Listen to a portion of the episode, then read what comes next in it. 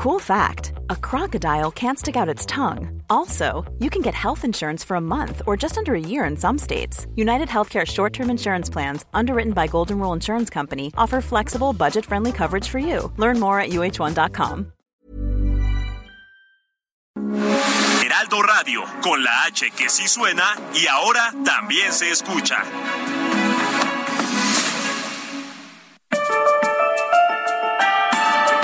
Esta es la mesa de análisis a fuego lento, bajo la conducción de Alfredo González Castro en el Heraldo Radio.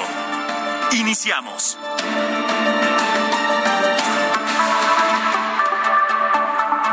Son las nueve de la noche en punto, tiempo del centro de la República. Muy buenas noches, bienvenidas, bienvenidos a esta mesa de opinión. Los saluda su servidor y amigo Alfredo González Castro con el gusto de cada martes comentarle que estamos transmitiendo desde nuestras instalaciones acá en el sur de la Ciudad de México a través del 98.5 de su frecuencia modulada, con una cobertura en prácticamente todo el territorio nacional y también con un alcance allá en los Estados Unidos, gracias a la cadena de El Heraldo Radio. Por lo pronto lo invitamos a ser parte del debate a través de nuestras redes sociales que usted ya conoce y también lo invitamos a ser parte de nuestra comunidad digital como cada martes, igualmente saludo a mi colega y amigo Isaías Robles, quien me acompaña en la conducción de este espacio y nos va a platicar sobre los temas de esta emisión. Isaías, ¿cómo estás? Muy buenas noches. ¿Qué tal, Alfredo? Muy buenas noches, buenas noches a todo nuestro público. Pues muchos y variados los temas que abordaremos desde este momento y hasta las 10 de la noche. El tren Maya fue considerado de seguridad nacional, pero ¿qué pasa con la selva? También vamos a hablar del asesinato de pasantes médicos luego de lo ocurrido allí en Durango. ¿Qué, ¿Cuáles son las medidas que están eh, exigiendo los estudiantes de medicina para poder eh, dar sus servicios, pero al mismo tiempo garantizar su integridad? Hablaremos de Centaurus, la nueva y peligrosa subvariante de Omicron, de esta variante, a su vez del COVID-19, esta pesadilla que no termina, Alfredo, que sigue contagiando a, cualquier cantidad de personas en todo el planeta y por supuesto la Ciudad de México y el país no son la excepción. Hablaremos de un nuevo catálogo de enfermedades laborales que está considerando el gobierno federal, entre ellos la ansiedad, el estrés y precisamente también el COVID. Y por último, de estos videojuegos que son utilizados por algunos eh, grupos del crimen organizado para reclutar a adolescentes, a jóvenes y sumarlos a sus filas. De todo ello estaremos abordando a lo largo de esta emisión de A Fuego Lento, Alfredo.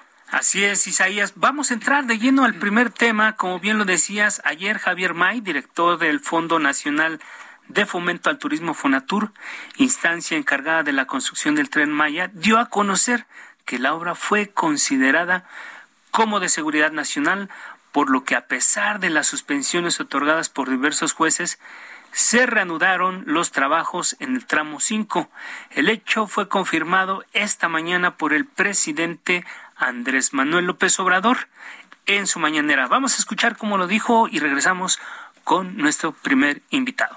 Que es un asunto de seguridad nacional y que no por eh, los intereses de un grupo de corruptos y de pseudoambientalistas. Vamos a detener una obra que es en beneficio del pueblo y que además ya el tiempo que se llevaba parada nos estaba significando un alto costo al presupuesto, que es dinero del pueblo, nada más por intereses políticos de estos conservadores corruptos.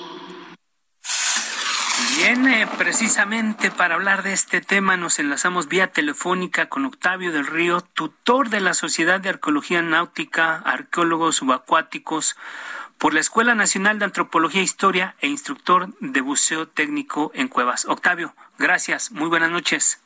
¿Qué tal? ¿Cómo están? Muy buenas noches a ustedes. Muchas gracias por el interés y darle seguimiento a todo esto. Al contrario, gracias, gracias a ti, Octavio. ¿Qué les parece esta decisión de considerar la obra del Tren Maya como de seguridad nacional? Pues este, varia, no sé, caray, la verdad es que parece ser ahí una nueva, eh, pues un nuevo este as bajo la manga, bajo la manga, donde al final de cuentas no sirve ninguna razón científica, ninguna razón por el medio ambiente, la protección de la selva, de la vida, de los bichos que viven ahí, que habitan, de los ríos subterráneos, los más extensos del planeta que albergan un acuífero, ¿no? Que es este, pues, eh, vaya, este, que desemboca hacia el mar y provee de vida a todo el entorno alrededor, ¿no?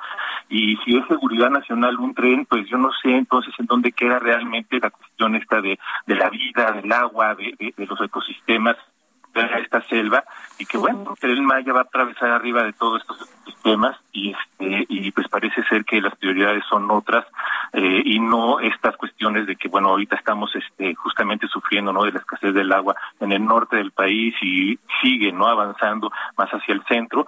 Pues yo creo que la prioridad nacional debería de ser este eh, la seguridad del agua y de las eh, y de la vida de la selva de los ecosistemas que hay alrededor de esto no Así es, Octavio. Sin embargo, todo parece indicar que el gobierno no dará un paso atrás, por el contrario, y está avasallando con todos los recursos que tiene a su alcance legalmente hablando en este sentido, ¿cuáles son los pasos que van a dar ustedes que están metidos prácticamente con todo allá en la selva? ¿Cuáles son los pasos que van a dar? ¿Qué sigue? Mira, nosotros hemos nosotros hemos sido muy respetuosos, ¿no? Realmente lo único que hemos estado haciendo es pues tratar de este, dar evidencia de todo lo que está pasando, la devastación, ¿no? Es lamentable realmente ver estos árboles este pues cómo son devorados por las máquinas, arrancados, ¿no? De tajo desde la raíz, habiendo una brecha enorme de 60 metros de, de ancho a todo lo largo de de lo que va a ser el tren el tren Maya en estos 1.500 kilómetros, que en específico en el tramo de Playa del Carmen a Tulum son 60 kilómetros de una geografía y de una geología única que no se repite en toda la península de Yucatán ni en todo el planeta, ¿no? Con esta extensión de ríos subterráneos y además con los vestigios de los primeros hombres que, habitaron en el, en el continente americano, ¿no? Aquí está el origen del hombre de América, estas cuevas fueron sus habitáculos, fueron los lugares donde se refugiaron de los grandes depredadores de la era de hielo, como eh, tigres dientes de sabre, osos chatos, este, animales grandes, ¿no? Y que incluso sobrevivieron sobre estas especies, ¿no? Y, y habitaron aquí durante un periodo de cinco mil años. Yo no sé si hay algo más característico que esto, ¿no? Que preservar esa historia que es este pues de la más vetusca en América, que es de estos estos mexicanos y que bueno fueron los primeros del continente claro. y seguimos en eso seguimos en la idea de seguir siendo este pues vaya muy puntuales no en lo que queremos decir en lo que queremos proteger en lo que está ahí lo que está poniendo en riesgo y dejar a las autoridades que sigan el curso de las leyes estas que entienden muy bien parece que viene una nueva este pues una nueva como pauta por así decirlo primero de agosto el el juez que está llevando aquí los amparos pues bueno declarará si esto que está declarándose ahora como de prioridad nacional es este legal o, es ilegal no hay una suspensión que se están brincando que no es, está se está faltando el respeto a la ley y se está faltando el respeto al medio ambiente a la biodiversidad al agua y a todo aquello no entonces pues digo más no podemos hacer, ¿no? Más que tratar de seguir en, en, esta idea, ¿no? De dar a entender realmente lo que está peligrando. Y no es en contra del tren Maya, ¿no? No es en contra de esta idea de desarrollo que se tiene, donde mucha gente se puede beneficiar, por supuesto, que en mucha sociedad, en toda la sociedad, y va a haber beneficios para todo el mundo. Es eh, eventualmente, llevar a cabo. Claro, actualmente, eh, eventualmente, Octavio, veremos protestas, digamos, ustedes ya lo han hecho por la vía legal, han, como tú lo has comentado, pues sido muy respetuosos, han interpuesto esta serie de amparos, los jueces han emitido algunos fallos, algunos definitivos, unos temporales. Sin embargo, pues pareciera, y ya lo estamos viendo, que con este decretazo de seguridad, pues no importa, no importa violar incluso las leyes y, entrar en desacatos. ¿Ustedes eventualmente están dispuestos a una protesta más firme para defender la selva? Pues sí, mira, es preocupante realmente, ¿no? Parece ser que ya no hay razón este, ni científica, ni académica, ni vayan imágenes que, que avale esto, ni tampoco la ley ahora, ¿no? Entonces se están brincando todas, este, pues todas las, los argumentos que hay por ahí para defender esto, y bueno, ahora ya vino en estos días, está haciendo ya unas manifestaciones y de protesta, un salvavidas gigante que puso ahí en medio de esta zona devastada, y este, y pues no sé, caray, o sea, tú dime, ¿no? Un decreto ya eh, seguridad nacional, pues supongo que los militares, ¿no? Con todos sus este, artilugios y chalecos y, y armas y vaya, suena de susto, ¿no? Enfrentarse a ellos y ponerse ahí enfrente de las máquinas y decirles, oigan, no, espérense, vamos a ver esto que aclaren y que se aclare legalmente y bien, ¿no? Y que de alguna forma, yo no sé si estamos mal, caray, el mensaje está mal enviado o realmente somos así como que muy apasionados, pero sí creemos que esto está mal hecho, ¿no? Que se está vulnerando muchísimo y se está poniendo en riesgo muchísimo, ¿no? Y esto en un futuro pues puede ser realmente caótico. y, bueno, sí, a ver algo pasa. Te, escuchamos, sí. Y bueno y lo dejaremos ahí como que en este en el en el eh, en incertidumbre no no es el caso sino pues seguir tratando de llamar la atención. Ya fuimos a la UNESCO la intención es ahora con la ONU de hacerlo a través de instancias internacionales no están escuchando parece que hay un quórum ya no realmente grande hay mucha gente interesada todo lo que está sucediendo y pues por ahora estas cuestiones, ¿no? Con declaratorias de dedazo pues ya se pueden pintar y hacerse lo que se quiera este en este país y vulnerar el medio ambiente y que eso sí debería de ser de seguridad nacional, no el agua que claro. la vida para todos. Octavio del Río, integrante del colectivo Célame del Tren, arqueólogo subacuático, muchas gracias por estar en A Fuego Lento y por supuesto seguiremos dando de manera puntual el seguimiento a toda su a toda su lucha por defender justamente este patrimonio que nos pertenece no solamente a México, a toda la humanidad. Muchas gracias por lo pronto, Octavio. Muchísimas gracias a ustedes, ¿eh? Quedamos atentos para lo que se Un abrazo, gracias. Nueve con once. A Fuego Lento. Vámonos al siguiente tema. Tras el asesinato de Eric David Andrade Ramírez, pasante de medicina, atacado mientras atendía a un paciente en el Hospital Integral de El Salto, allá en Pueblo Nuevo, Durango, colegios de abogados pidieron que ya no se les envíe a zonas donde no existan condiciones mínimas de seguridad.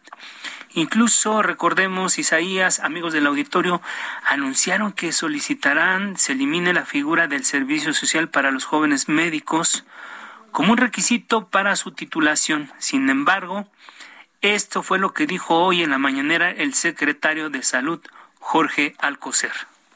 Los pasantes son los jóvenes que tienen que terminar su aprendizaje precisamente con prácticas, con presencia social en las diferentes instancias. No solo son centros de salud, sino son también hospitales que tienen esa posibilidad de recibirlos. Esto es, por lo tanto, una necesidad académica que en principio no se puede cancelar. Bien, pues a, propósito de esto, hacemos contacto ahora con la doctora Cintia Flores, presidenta de la Asociación Mexicana de Médicos en Formación. Doctora Cintia Flores, gracias, muy buenas noches. Muy buenas noches y gracias a ustedes por, por el espacio. Al contrario, doctora, gracias. ¿Qué les pareció esta respuesta del secretario Alcocer en el sentido de que el servicio social simplemente no se puede cancelar? No, la verdad es que fue sumamente decepcionante. No, no puedo decir sorprendente, pero sí decepcionante. Eh, al final también creo que viene a la discusión el hecho de, bueno, si no hay médicos pasantes eh, del servicio social que siguen siendo estudiantes en estas áreas, entonces en manos de quién queda la salud de las poblaciones en esta zona rural. Creo que más que eh, una una solución académica, como lo llaman,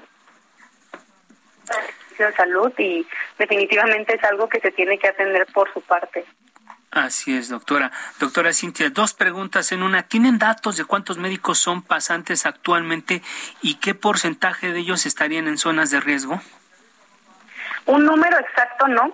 Sin, sin embargo, aproximadamente son 15 mil pasantes los que están por año y podríamos decir que aproximadamente el 90% lo hace en zonas rurales, en zonas, pues, eh, en comunidades rurales donde desgraciadamente por las condiciones que vivimos en nuestro país de seguridad, eh, suceden hechos como estos. Así es. Muchos no terminan con la vida de nuestros compañeros, pero eh, definitivamente la mayoría tiene algún acontecimiento desagradable que contar.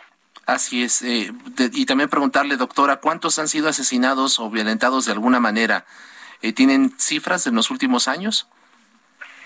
Del año pasado, eh, de los movimientos más mediáticos comenzaron en febrero con la doctora Mariana en Chiapas.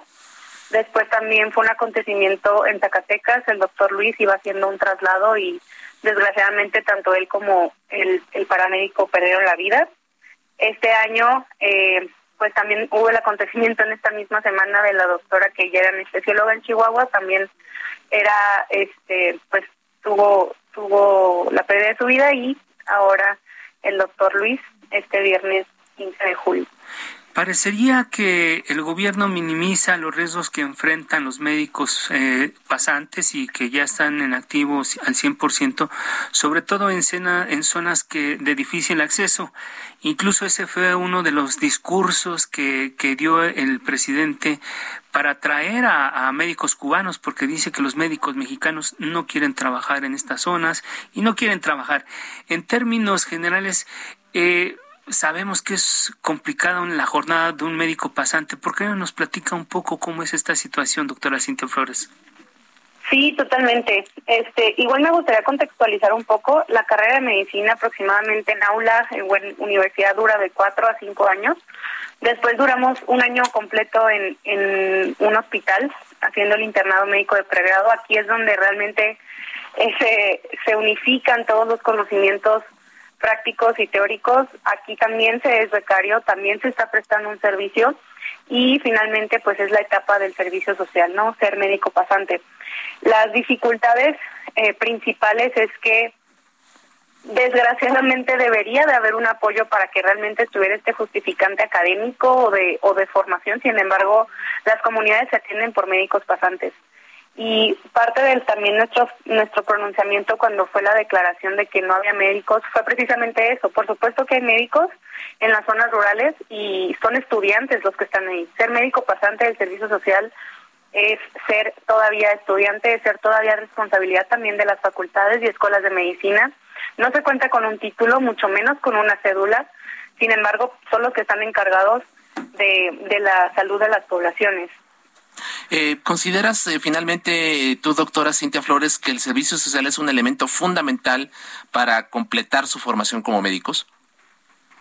No, no considero que sea un, elemento fundamental, como fue planteado en cuestión de completar académicamente los conocimientos, porque la justificante de que realmente se estuviera teniendo una asesoría para ser académico o estar o continuar con esta formación debería de haber realmente también un programa académico el cual no existe y, y, repito, se está solo, se está solo en esta comunidad. Entonces definitivamente no es una justificante académica, es más una conveniencia y una justificante administrativa. Porque, pues justo con lo, lo que había mencionado, si no hay médicos pasantes, entonces, ¿quién estaría dando este servicio a la salud? Derecho que todas las personas tienen y, por supuesto, no es el hecho de dejar a las comunidades sin, sin este servicio. Al contrario, lo que lo que pronunciamos es que merecen que tengan la atención de mayor calidad, porque justo nosotros somos quienes sabemos todas las carencias que se tienen en esos centros rurales. Claro. Doctora Cintia Flores, presidente de la Asociación Mexicana de Médicos en Formación, gracias por esta plática aquí en el Heraldo Radio y seguimos atentos a su lucha. Muchas gracias por lo pronto. Muchísimas gracias a ustedes. Gracias. 918. A fuego lento. Corría el año de 1935. México presentaba escasez de médicos en zonas rurales, indígenas y campesinas, y la universidad era acusada de estar alejada de las necesidades de la sociedad. El director de la entonces Escuela Nacional de Medicina de la UNAM, el doctor Gustavo Vaz Prada, propuso al rector la creación del Servicio Social en Medicina proyecto que se formalizó allá en 1936. Desde ese año, al término de los estudios, los pasantes de medicina prestan este servicio social como requisito de titulación.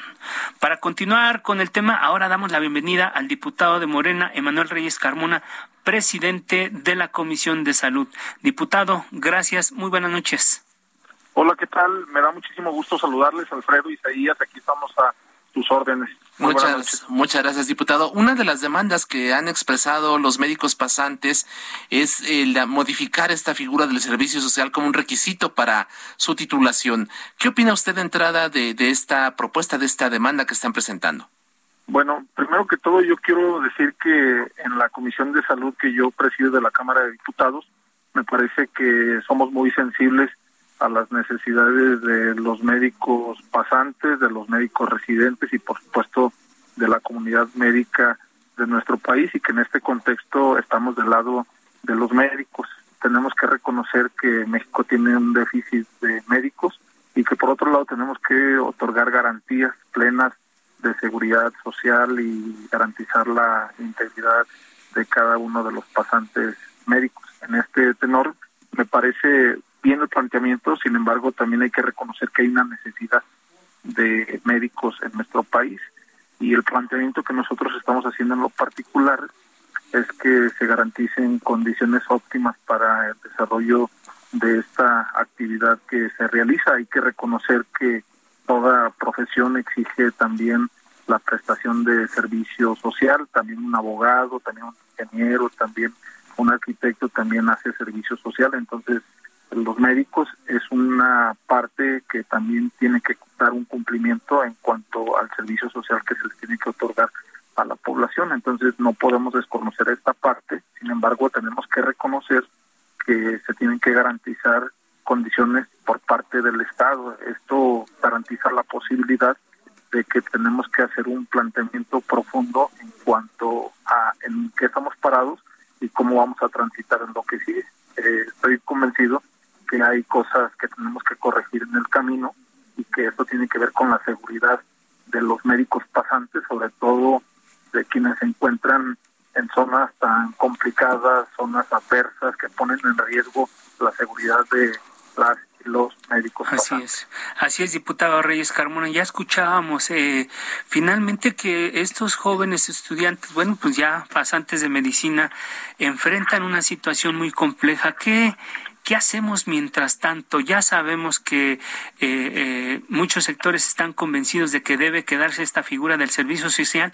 ¿Cómo proteger a estos jóvenes y cómo hacer eh, frente a esta situación trayendo médicos de Cuba con un discurso de que no quieren trabajar? ¿Qué hacemos desde el Congreso que pueden hacer ustedes? Yo, yo quiero platicarte que en noviembre del año 2021, o sea, el año pasado, presentamos un punto de acuerdo para poder exhortar de manera respetuosa a la Secretaría de Educación Pública y a la Secretaría de Salud para que modifiquen sus parámetros de ingreso al servicio social y prácticas profesionales de las carreras enfocadas en salud, con el fin de evitar que los recintos hospitalarios se encuentren en zonas de alto riesgo, especialmente en las que se llevan a cabo eh, conflictos armados, conflictos que puedan poner en riesgo la salud de los médicos pasantes. En este tenor fue un exhorto que se aprobó justamente, fui yo quien propuso esta posibilidad, porque hay que reconocer que este tema no es de ahora, se ha dado ya de manera reiterada en mucha de la población que se encuentra en este sector, pero también de igual forma se propuso que la Cámara de Diputados del Honorable Congreso de la Unión exhorte a las universidades de todo el país incorporadas a la Secretaría de Educación Pública para evitar generar convenios de colaboración de practicantes y prestadores de servicio social con hospitales que se encuentren en zonas de alto índice delictivo. Esto derivado de la constante alza en los casos donde las y los estudiantes serán perjudicados. Eh, este este punto del que yo estoy hablando se turnó a la Comisión de Educación y quedó pendiente para su atención. Entonces yo estoy seguro que ahora que se da este caso de Durango, pues se tiene que retomar. Y en abril de este año se presentó una iniciativa que adiciona un segundo y tercer párrafo del artículo 87, así como el artículo 87 bis de la Ley General de Salud, para poder considerar que la prestación del servicio social, de las prácticas profesionales, pues se puedan dar bajo garantías específicas, como el tema no solamente de la procuración de seguridad para los estudiantes, sino también inclusive para seguridad social para quienes prestan estos servicios de, de, de, de, alguna manera de las prácticas profesionales que se, que se dan, o sea que los estudiantes tengan seguridad social, porque hay que reconocer que están al desamparo, entonces el Estado tiene que garantizar esta posibilidad. Así bueno, pues ahí creo que es una parte que nosotros vamos a seguir insistiendo y sobre todo que ahora ha cobrado un tema muy, muy grande en esta discusión. Así es. Diputado Emanuel Reyes Carmona, presidente de la Comisión de Salud, muchas gracias. Estaremos pendientes tanto del desarrollo de este punto de acuerdo como de esta iniciativa que modifica la Ley General de Salud. Por lo pronto, muchísimas gracias y estamos atentos.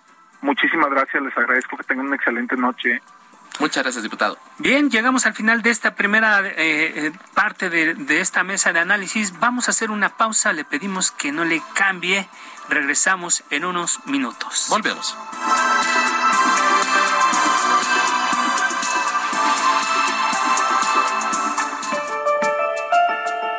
Está usted en la mesa de análisis a fuego lento con Alfredo González Castro por el Heraldo Radio. La polémica y el debate continúan después del corte. No se vaya.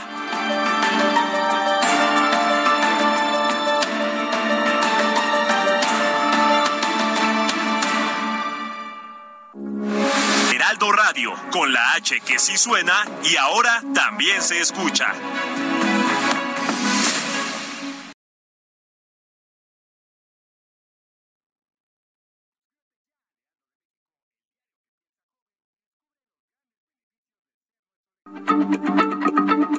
Heraldo Radio, la se comparte, se ve y ahora también se escucha.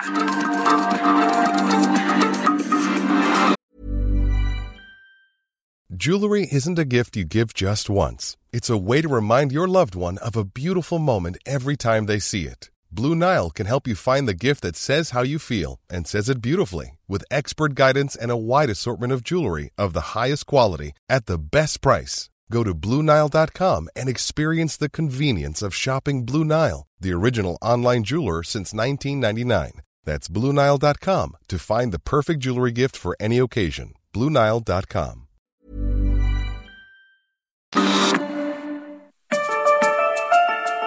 Siga en la polémica por el Heraldo Radio. Con los que saben de política y la desmenuzan en la mesa de análisis a fuego lento con Alfredo González Castro. Regresamos.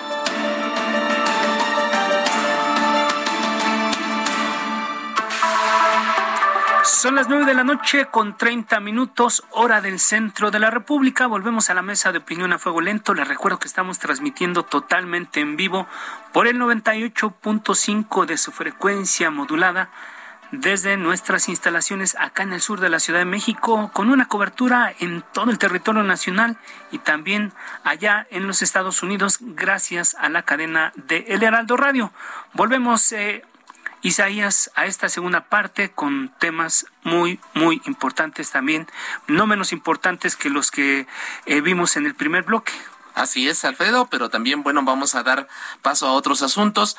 Eh, ya pasamos por Delta, Gamma, Omicron y llegamos durante la quinta ola de COVID-19 a la subvariante Centauro, que es considerada como altamente contagiosa y por ende peligrosa. Abordemos el asunto con el doctor Jorge Guerrero Aguirre, él es médico egresado de la Universidad La Salle, especialista en gastrocirugía por la UNAM y el Instituto Mexicano del Seguro Social. Doctor Guerrero, bienvenido, muy buenas noches. Hola, muy buenas noches. Qué gusto saludarlos y es un placer siempre estar con ustedes. Al contrario, muchísimas gracias. Oiga, ¿qué sabemos sobre Centauro? ¿En qué se diferencia de otras variantes y subvariantes? Platíquenos. Mira, lo has dicho muy bien en la en la introducción. A partir de que llegó el SARS-CoV-2, ha venido una serie de variaciones en el virus. Recordemos todos de manera muy rápida el fundacional de Wuhan, que nos agarró a todos prácticamente desconcertados. Era una enfermedad emergente, no sabíamos de qué se trataba y teníamos el gran temor de lo que podría pasar y se confirmó. Luego vinieron varias variantes, particularmente recordarán ustedes el pico que se dio por la variante gamma, como bien decías, que esa venía de Brasil, pero ya que en estas circunstancias se advertía que empezaban, por lo menos en la ingeniería, las vacunas y eso podría hacer la diferencia. Luego viene Delta, ya con un esquema distinto, ya con vacunas elaboradas, probadas, colocadas, y ese finalmente nos da una alerta para lo que llega Omicron, y de Omicron, que fue el cuarta o el cuarto pico, se empiezan a desprender algunas subvariantes que determinan ahora esta que bien puede denominarse todavía por la comunidad científica, pero no todavía por la Organización Mundial de la, de la Salud como Centauro, y que es, esta es la que ahora podemos tener quizás ese temor de que vaya a llegar, pero déjame te profundizo por qué. La Organización Mundial de la Salud determina las variantes de interés o las variantes de preocupación sobre todo estas últimas, con tres características que son muy fáciles de entender para los radioescuchas. Primero, que sean más contagiosos. Así es. Segundo, que pueda evadir la inmunidad previa, ya sea la natural, si es que nos dio la enfermedad, o la adquirida, si es que nos colocamos la vacuna. Y la tercera, que sea por sí sola más virulenta, es decir, que pueda causar más daño al ser humano. Todavía sin confirmarse, porque la comunidad científica está muy atenta, pero pareciera que esta variante que surge nuevamente ahora de la India pudiera ser hasta cinco veces más contagiosa.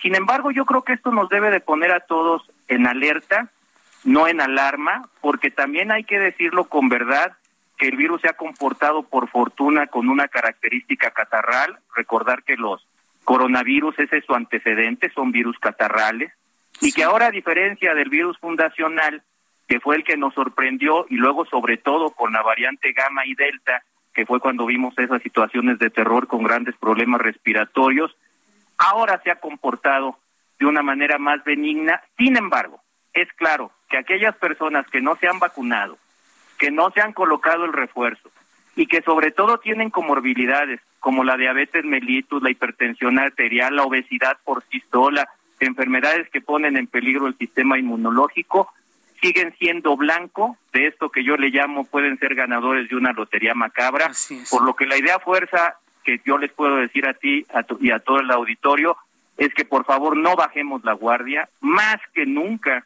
hay que usar el cubrebocas, tener eh, y evitar los lugares concurridos y por favor no ser nosotros el gatillo que dispare la bala para poder contagiar a alguien que esté en población, que esté en estos riesgos así es, así de vulnerabilidad. Jorge Guerrero, ya lo decía, esta subvariante salió de la India y pasó a Europa. En unas cuantas semanas ha provocado un incremento de 30% según los datos que tenemos acá en los casos y hospitalizaciones.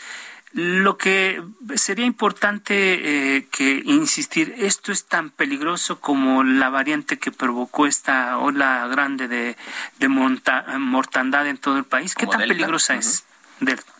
Bueno, mira, las variantes siempre pueden ser peligrosas por las tres características que yo te decía. Poco de muchos es mucho, no sé si me explica. Si muchas personas se infectan al mismo tiempo, puede ser nuevamente que esas personas con un grado de vulnerabilidad y que no se hayan vacunado o que no se hayan colocado el refuerzo, de repente puedan saturar nuevamente los hospitales. Hoy estamos viendo la saturación del primer nivel de atención, más que de hospitalización, pero siempre está latente. Y déjame darte un dato que te va a poner eh, y, y al público en alerta, insisto, no en una alarma. Se acaba de celebrar la duodécima reunión apenas el 12 de julio del Comité de Emergencias de la Organización Mundial de la Salud, que como tú recuerdas, en enero prácticamente del 20 fue la primera reunión, y ahí se establecieron varias circunstancias que creo que es donde podemos poner atención. Primero, la Organización Mundial de la Salud dice que hay una preocupación legítima porque la epidemiología del virus todavía aún es incierta. Y como bien lo dices, el 30% en las últimas dos semanas ha incrementado el número de casos, incluyendo esta variante de Centauro. Dos, el virus sigue circulando y mientras siga circulando, el temor a los cambios y las mutaciones es verdaderamente real. Tres, hay algo que no se ha hablado mucho, pero que es cierto, en que también está circulando el virus en animales domésticos, en animales de granja, en la fauna silvestre y recordar que los virus cuando tocan a los animales, además de los seres humanos, pueden servir como reservorios para que sirvan como un laboratorio para crear una nueva cepa. Por ello es que tú me preguntas, ¿y es más grave? Yo diría, sin alarmar, lo que es grave es que el, virus sigue circulando y que este puede mutar. Yo creo en lo personal que Centauro va a ser un virus que no se va a comportar con una gravedad mayor, pero que al circular mucho y al ser más contagioso se van a ver presionados todavía. Por eso es que la Organización Mundial de la Salud y todas las agencias de regulación sanitaria están atentas. Eh, doctor, eh, sabemos que Centauro no ha llegado a México, pero es inevitable su llegada. Estamos preparados. ¿Qué escenario podremos eventualmente enfrentar en nuestro país ante esta ante esta nueva subvariante? A ver, es un hecho de que va a llegar, ya está en Canadá, está en los Estados Unidos, es inevitable y lo que debemos de hacer para estar preparados es eso, tratar de tener medidas de contención muy claras, que ya sabemos que funcionan, las repito, vacunarse si no te has vacunado, colocarte el refuerzo, lavarte las manos, pero sobre todo ser un virus respiratorio, Ventilar los espacios, esto es muy importante, y usar el cubrebocas. Este es un virus que no se transmite de mano a mano, se transmite a través de la respiración. Entonces, si nosotros bloqueamos la respiración a través de un cubrebocas o de un tapabocas, y si fuera posible además que fueran N95, creo que esa es la mejor manera junto con el aislamiento social en lo posible y sobre todo ventilar los espacios. Oiga, finalmente, doctor, eh, hemos pasado una variable de una variante a otra, de subvariantes. Eh, se había dicho que la pandemia se prolongaría hasta 2023, luego que podría ser ya una enfermedad endémica como la influenza, pero ¿qué va a pasar?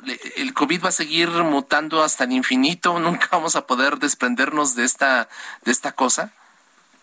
De ahí la preocupación del Comité de Emergencias de la Organización Mundial de la Salud, en donde con absoluta claridad se determinó que hoy la conducta es impredecible. Cualquiera que pudiera hacer hoy un eh, pronóstico, que dicho sea de paso, ya lo había hecho Tedros Adhanom en, en, apenas en diciembre del año pasado, en donde efectivamente, como tú bien lo dices, se advertía que prácticamente ya pasaría a una situación endémica. Creo que todos estos cambios en las mutaciones del virus nos deben poner a todos alerta. Nadie tiene la bolita mágica, pero lo que sí sabemos, a diferencia del inicio, es que ya conocemos mucho del virus. Sí preocupa esta variante particularmente en la espiga, porque la espiga es la llave que puede abrir el introducirse a la célula. Recuerda que un virus por sí solo no hace nada, pero es cuando está en la célula, cuando realmente se replica. Y por ello yo digo que hay que estar muy preocupados en esta circunstancia, pero más que preocupados, ocupados. No generar, insisto, alarma, sino alerta y hacer lo que sabemos que funcionan, porque hoy, por fortuna ya lo conocemos a diferencia de la enfermedad emergente cuando fue el fundacional de Wuhan. Así es. Doctor Jorge Guerrero Aguirre, médico egresado de la Universidad La Salle, muchísimas gracias por esta conversación y por estos tips a nuestro auditorio que son muy valiosos. Gracias, como siempre. Un enorme abrazo y seguimos en contacto.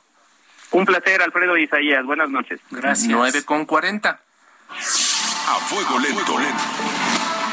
Vámonos a otro tema, em, em, nuevas enfermedades laborales, ansiedad, estrés y COVID-19. El presidente Andrés Manuel López Obrador alista un decreto con el que busca sumar nuevas enfermedades relacionadas con el trabajo como el estrés laboral, la ansiedad, los infartos al miocardio por exposición a químicos, enfermedades de la mujer, endometriosis y COVID-19.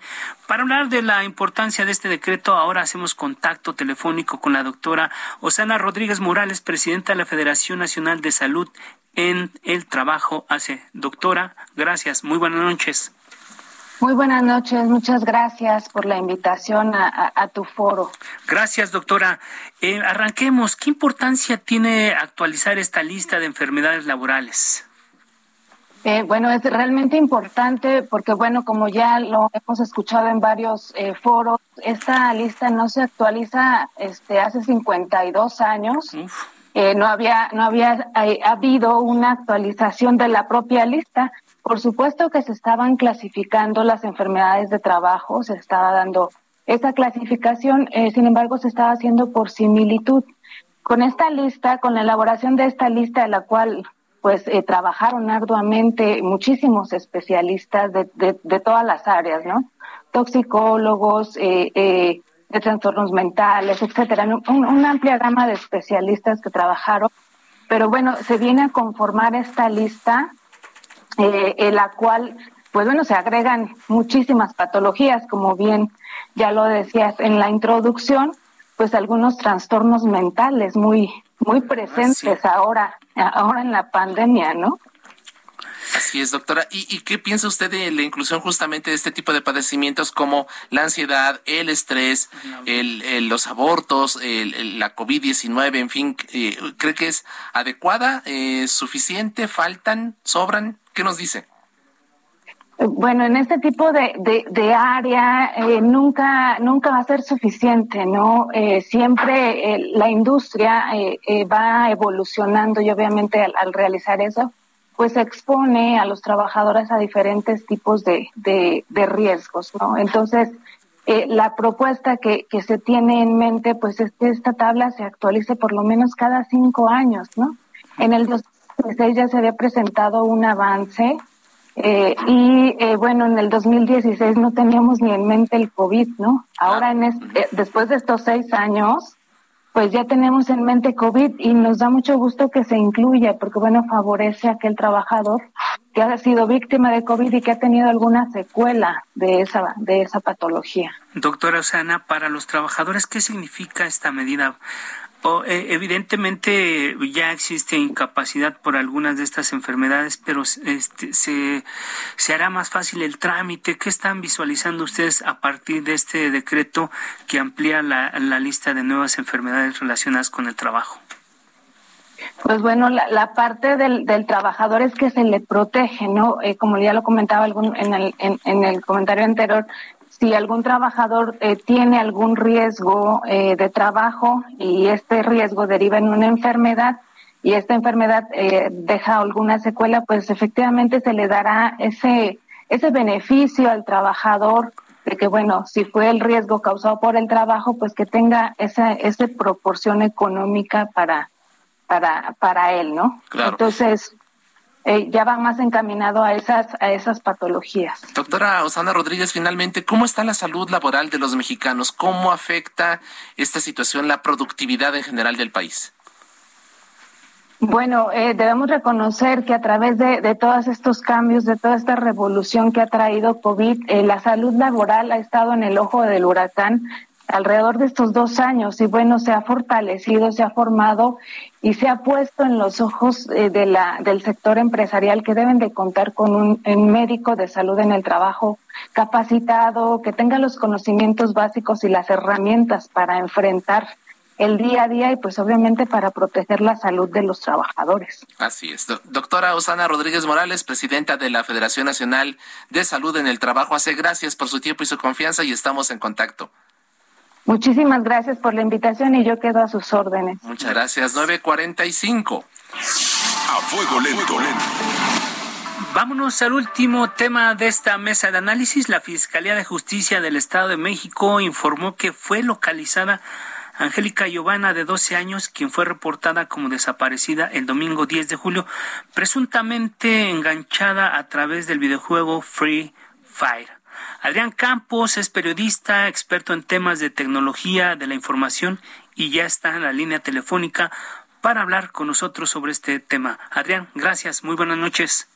Hola, ¿qué tal? Buenas noches, espero que estén bien ambos. Este, pues aquí tomando el tema que debería de preocuparnos más que nada, porque eh, no solamente es creer que los videojuegos es lo que pues es una forma de atraer o de que nuestros hijos este, estén en peligro de ser reclutados o pues ser eh, atraídos por personas no deseables. Claro, claro. Adrián, ¿el, ¿el, crimen organizado realmente está utilizando estos videojuegos como Free Fire, Call of Duty, Gears of War para reclutar a menores que utiliza posteriormente como halcones? Así es. Y no solamente debes, debemos de poner atención a esto, como te digo, eh, estos juegos, bueno, llaman la atención, ¿por qué? Porque como sabemos, y eso es algo que debemos tener muy, muy en claro, nada en el Internet es gratis. Eh, y al no ser gratis, el producto eres tú. Y te van a ofrecer vender algo, te van a querer ventas, una venta dentro de la, eh, de la, de la aplicación del juego. Y pues bueno, al ser menores de edad quienes están jugando este tipo de juegos, para la redundancia, pues no tienen eh, el capital económico o compran tarjetas que les permiten los 100 pesos, 200 pesos, los cuales pueden canjear ya sea para los trucos, para la, las armas que requieren este, para llevar a cabo las misiones dentro de los juegos. Pero eh, al momento de que esto empieza a, ese dinero se les empieza a acabar, pues los niños quieren seguir jugando, quieren seguir subiendo de niveles. Y es aquí donde entra eh, no solamente el crimen organizado, también podría decir... Eh, pues podríamos llamarles de los depredadores sexuales que están buscando en la red, ¿no? Eh, al final, eh, tanto uno como el otro, pues son temas que no deben de perderse, los padres, los padres no deben de perder de vista. Así es, Adrián. Entonces, entonces, la mecánica que utilizan para enganchar a los adolescentes y jóvenes es a través de ofreciéndoles este, este dinero para comprar más vidas, más herramientas, más armas. Así es. Y tú, como pequeños, pues sabemos que en realidad pues a no tener la, el acceso el económico para poder comprarlo, pues sí vas a tomarlo de alguien que se hace pasar como pues una persona de tu edad. ¿Y por, y por qué lo digo esto? porque hago énfasis en esto? Porque este el crimen organizado y los depredadores se hacen pasar por por niños, por jóvenes que pues hacen que son tus amigos Y eso al interactuar, eh, si algo tienen esos juegos, pues es, es, ser este pues interactivos. Ya con las redes actualmente, ya no estamos hablando de que todo sea bidireccional, bidireccional hacia de mía y me puedes contestar, sino pues hay mucha gente que, que se puede inmiscuir en un juego y no sabemos quiénes son. Puedes jugar con cualquiera. Así es, así como estoy practicando contigo, podemos llevar a cabo un juego y eso no te garantiza que, por ejemplo, en, en este tipo de juegos, no sé, vamos a ponerle en Free Fire, yo me hago llamar, no sé, Dianita. y para atraer tu, atención me hago pasar por una niña de 15 años y demás, y tú, eh, pues, estás jugando y de repente me dice, ah, pues, es una chavita de mi edad, quiero conocerla, y, y sin más, y de repente Dianita te invita eh, armas o te comparte de sus puntos para, para poder este, pasar misiones, pues ¿qué es lo que haces? Te vas creando confianza, ¿no? Eh, ¿Esto qué es lo que ocasiona al final? Pues que el, la persona, el, este, pesca el señuelo y, y haga lo que pues la persona en cuestión quiere y los lleva. Entonces, eh, ¿qué es lo que va a pasar? Pues te atraen hacia cierto punto y ya al momento, al tenerte físicamente, pues no te van a dejar ir. De alguna manera también, ese podría ser uno, ese es uno de los casos, pero de otra manera, también, al ver que, te, que va subiendo, va subiendo de niveles, también eh, para darte, eh, pues seguirte dando eh, más, más dinero, más canje de puntos, lo que hacen también las, las, el crimen organizado es, ah, ok, no te pido que estés precisamente dentro de la organización per se, pero que mi función es como halcón y te voy a dar tarjetas, te voy a dar el dinero para que compres las tarjetas o te voy a dar los puntos directamente para que los cambies. Así es. Ah, mira, y, ese tipo de juegos eh, lo que tienen, no sé si, ah, bueno, hay, se le llama Battle Royale porque tienen que ver por, hay una película japonesa que, se, que tiene ese nombre, Battle Royale, en la cual eh, son jóvenes que de 14, 15 años de preparatoria de Japón, en Japón, que los llevan a una isla y son y tienen que luchar por armas tienen que luchar este por dinero, tienen que buscar cómo, cómo sobrevivir matando al otro, pero siempre utilizando lo que tengan a la mano. Ese tipo de juegos como Free Fire más o menos funciona de esta manera, por eso se le llaman así.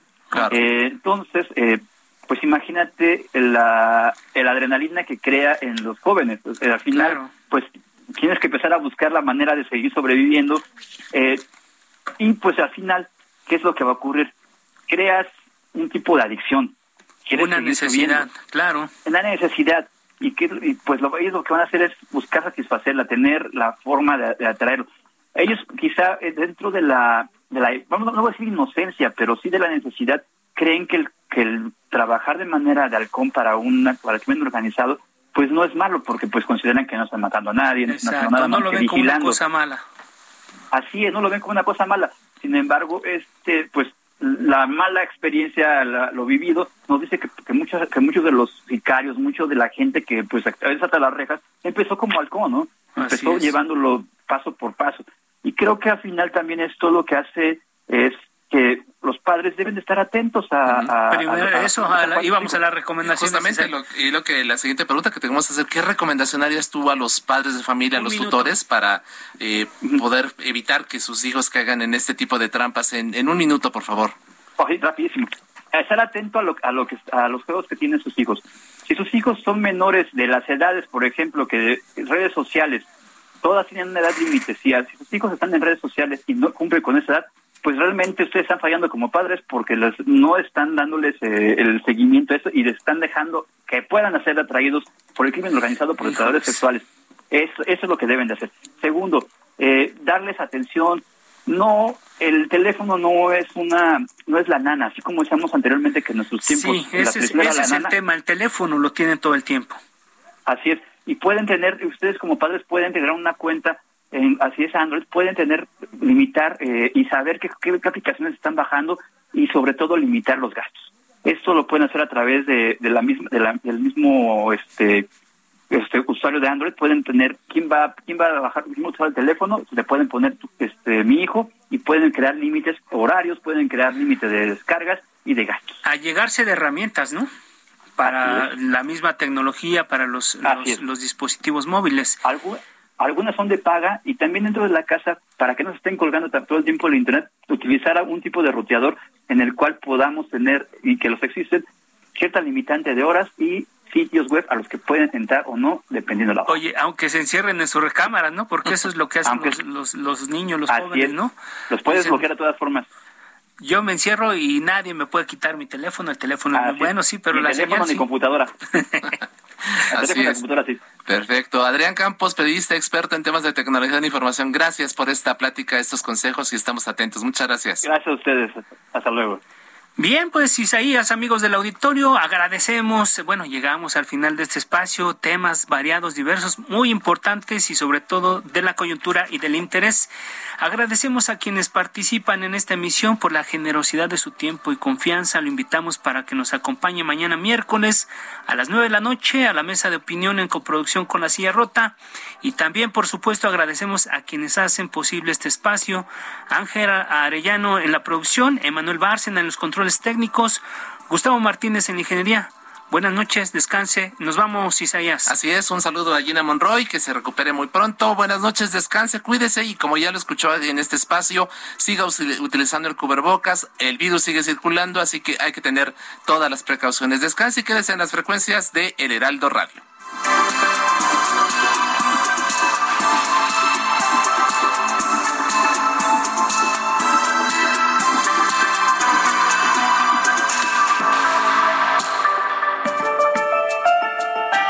Polémica por hoy ha terminado. Le esperamos el próximo martes para que con los expertos analicemos la noticia y a sus protagonistas en la mesa de análisis a fuego lento por el Heraldo Radio, con la H que sí suena y ahora también se escucha.